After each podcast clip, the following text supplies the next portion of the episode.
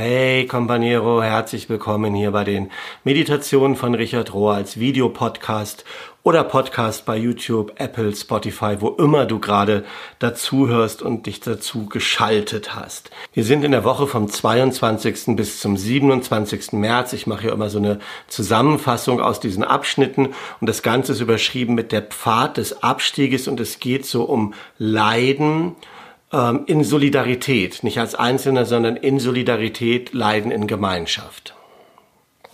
Und dann in Anfang stellt Richard ein Zitat von Ellie Hillesum, einer jungen jüdischen Holländerin, die in Auschwitz gestorben ist oder getötet wurde, und die sagt, ich bin nicht allein mit meiner Müdigkeit oder meiner Krankheit oder meinen Ängsten, sondern bin verbunden mit Millionen anderen, aus vielen Jahrhunderten und all dies ist Teil des Lebens. Und Richard fängt dann an auszuführen, was Leiden in Solidarität bedeutet, indem er auf das Kreuz schaut und er sagt, das Kreuz, in Anführungsstrichen, das Kreuz richtig verstanden, schließt immer verschiedene Arten oder Sichtweisen von Auferstehung mit ein. Und es ist, als ob Gott das Kreuz oder die Kreuzigung hochhält, wie so eine Art kosmische Lehrstunde und sagt, Leute, ich weiß, was ihr durchgemacht habt. Und ähm, weicht dem nicht aus. Lernt von mir, wie ich das gemacht habe. Dafür ist das Kreuz da. Und Richard sagt, ich glaube an Gott. Und wenn ich an Jesus glaube, dann glaube ich an so einen Gott, der, oder ich glaube, dass Gott mitleidende oder leidende Liebe ist wenn wir in das Bild Gottes geschaffen sind und da eine Wechselwirkung besteht und so viel Leiden in der Welt ist, dann muss Gott auch leiden und mitleiden mit uns. Und das Kreuz, Schrägstrich die Kreuzigung, ist vor allem ein Symbol für alles Leiden, für das eine universale Leiden, das alle betrifft. Und es zeigt, dass Gott mit uns solidarisch ist im Leiden und dass Gott sich in unserem Leiden auch als leidender Gott zu uns stellt, ja, mit uns, viel, viel mehr als für uns oder stellvertretend für uns, wie uns das Christen so oft beigebracht wurde. Und mit dieser Botschaft lehrt Gott, lehrt Jesus uns durch das Leiden durchzugehen, ihm nicht auszuweichen, es nicht aufzuheben oder aufzulösen, sondern anzunehmen und durchzugehen. 2018 hat in Amerika eine Konferenz stattgefunden. Richard war mindestens dabei, vielleicht hat er es auch ausgerichtet, das steht hier nicht. Die hieß Conspire. Und auf dieser Conspire-Konferenz ging es um den Weg des Abstiegs und Richard lässt in dieser Woche verschiedene Sprecher und, und Autorinnen zu Wort kommen, die über verschiedene Aspekte des Leidens und dieses Pfad des Abstiegs berichten. Und den Anfang macht Barbara Holmes und sie spricht über Krisenkontemplation.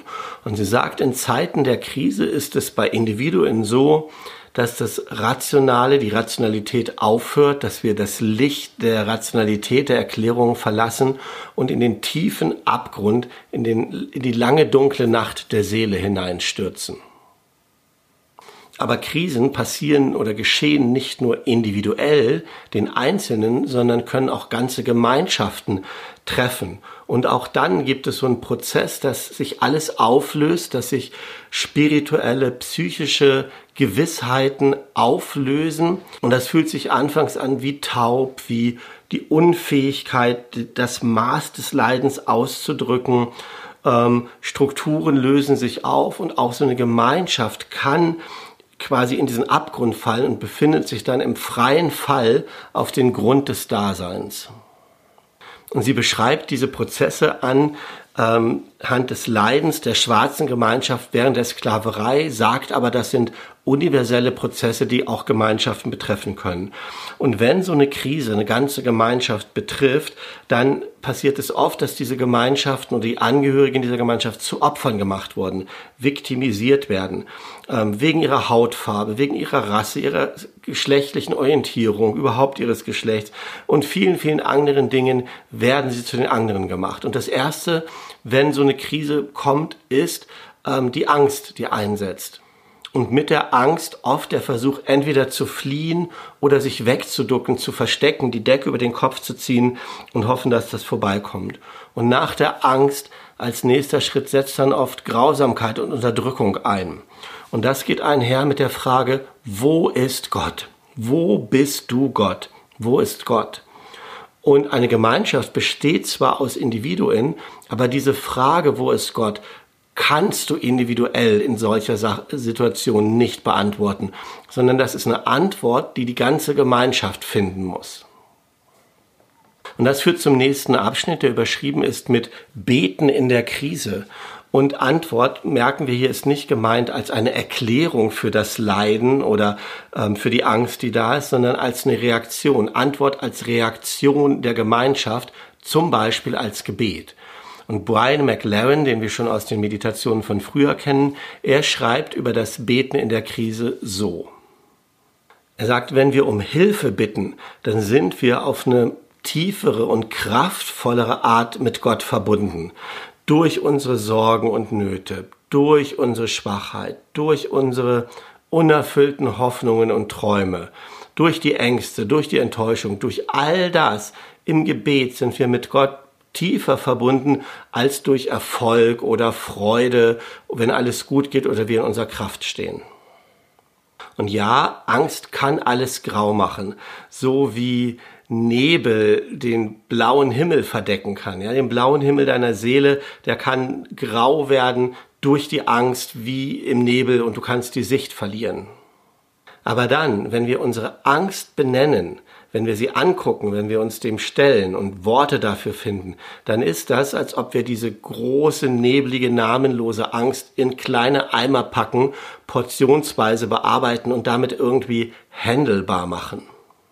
Und praktisch sagt er, kannst du das so machen. Wenn du leidest, wenn du Angst hast, wenn du drohst zu versinken, dann nimm einfach das Wort Hilf in dein Gebet und bete sowas wie Hilf meiner Angst. Gott, hilf mir in dieser Situation, hilf mir in der Verlassenheit, hilf mir Gott, hilf. Ja? Und das alleine wirst du merken, ändert schon was im Umgang mit der Angst, ja, weil du die Angst vor Gott transportierst und sie bearbeitbar machst, sie benennst. Und wenn du dann ein bisschen weiter gehst, dann könntest du etwas spezifischer werden und du könntest dann Worte benutzen wie ähm, um anstatt Hilfe zu bitten um Führung oder Geduld oder Widerstandskraft oder Heilung oder Friede. Und das könnte dann so aussehen wie Gott, gib Frieden in dieser Angst um meinen Schwiegervater auf der Intensivstation oder gib Kraft in dieser Arbeitssituation als Krankenschwester, dass ich allen helfen kann, ja, dass du spezifischer wirst. Und all dies sind dann Gebete in der Krise, die du vor Gott bringst und die dich damit näher zu Gott bringen.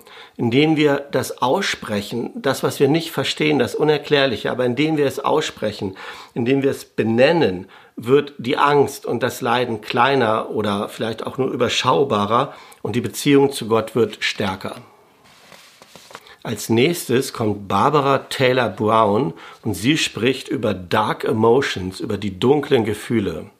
Und sie sagt, in gewisser Weise könnte man dunkle Gefühle, dunkle Emotionen verstehen wie Zen-Lehrer, die einem dabei helfen wollen, ähm, nicht einzuschlafen, sondern wach zu bleiben.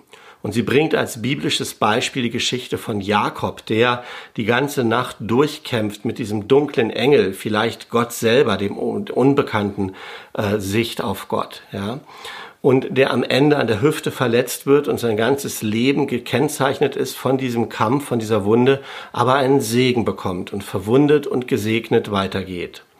Und dies ist eine archetypische Geschichte. Und Barbara Holmes sagt, was sind das für Menschen, die so mit dem Dunklen und den dunklen Gefühlen kämpfen? Es sind Menschen, die wissen um den Zusammenhang von individuellem Gebrochensein, von individuellem Herzbrechen und diesem gebrochenen Herzen der Welt, dem gebrochenen, dem gebrochenen Sein in der Welt. Während die, die das Dunkle vermeiden wollen und es loswerden wollen, mehr und mehr sich von der Welt lösen, von der Zugehörigkeit abgeschnitten werden, isoliert werden, sich ein Stück selber isolieren, entdecken die anderen, die das annehmen, die damit kämpfen und ringen, mehr und mehr, ähm, also die, die sich, sie sagt, ihre emotionalen Hände dreckig machen, die das anpacken, was sie wirklich durchrüttelt und sich dem stellen, die entdecken, dass da eine große Verbundenheit ist. Es ist die Verbundenheit von deinem individuellen Leiden mit dem Leiden der Gemeinschaft, mit dem Leiden der Welt oder dem Leiden, das in der Welt ist. Und sie gibt ganz praktische Beispiele. Sie sagt, wenn du aus dieser Sicht, wenn du das so anfangen kannst, so zu sehen, dann ist das Beste, was du machen kannst, in der Angst und in dem Leiden zu sitzen, da zu bleiben, einfach dabei zu bleiben. Wenn du Angst hast, sagst sie, und Ängste empfindest, dann befreunde dich mit jemandem, der in realer, konkreter Angst lebt und setz dich dazu. Wenn du Traurigkeit dich befällt, ja, dann, wie sagt sie das, setze dich zu dem traurigsten Kind der Welt und sag, ich bin da. Erzähl mir von deiner Traurigkeit. Ich habe den ganzen Tag Zeit. Also es geht um das Aushalten davon, von dem einfach Dasitzen. Du musst es noch nicht erklären, verstehen, auflösen, sondern einfach da dran sitzen, es aushalten, nicht fliehen, nicht wegducken.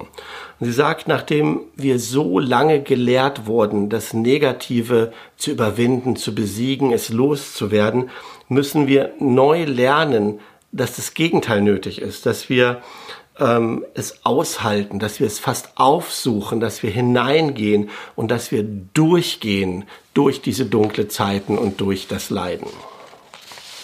Und am Ende der Woche, am Freitag, kommt nochmal Richard äh, mit einem sehr, sehr schönen Text, der überschrieben ist mit Liebe ist stärker als der Tod. Und er sagt, der Pfad des Abstiegs ist sehr real und er ist meistens sehr, sehr schmerzvoll. Das ist wahr. Ja, es ist hart. Aber eine andere Wahrheit ist mindestens ebenso groß und das ist die Wahrheit der Liebe. Liebe ist zugleich das, was du jetzt bist und was du noch werden wirst. Uns allen ist es vergönnt, ein paar Jahre, eine Lebensspanne auf dieser Erde zu leben und diesem Geheimnis, diesem Mysterium von Leben und Lieben, Leben und Lieben da einzutauchen so lange, bis sich irgendwann zeigt, dass Leben und Liebe eigentlich das gleiche, die gleiche Sache ist. Und das ist die letztendliche, die vollständigste, größtmögliche Botschaft vom auferstandenen Christus. Und er sagt, Leben morpht zu Liebe. Das lässt sich nicht übersetzen. Morphä heißt Gestalt. Ja, morphische Felder kennst du vielleicht. Könntest du übersetzen vielleicht mit Leben verändert seine Gestalt in Richtung Liebe. Und zwar in eine Liebe, die jenseits von Zeit und Raum existiert. Und er greift dieses äh, Bild auf, wo der auferstandene Christus die Jünger anhaucht und er sagt, Gott atmet, buchstäblich atmet Shalom, Friede, Vergebung und Liebe in unsere universale Luft, in unsere universale Atmosphäre hinein. So, und hier muss ich noch mal ein bisschen ablesen, damit ich das gut hinkriege, weil das so schön ist. Und er sagt, und wir fügen mit unserem eigenen kleinen Beziehungen von Liebe, mit dem, was wir sind, mit unserem eigenen Lebensatem, fügen wir uns ein in diesen großen universalen Atmen, Atem Gottes. Und wir geben uns selbst zurück, wir geben uns hin zu unserem Schöpfer, und werden dann eine komplett neue, aber irgendwie auch altbekannte gleiche Form.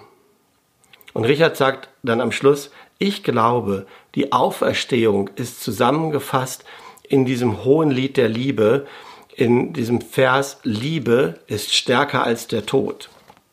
Und er sagt am Schluss, die Liebe hat dich. Die Liebe bist du.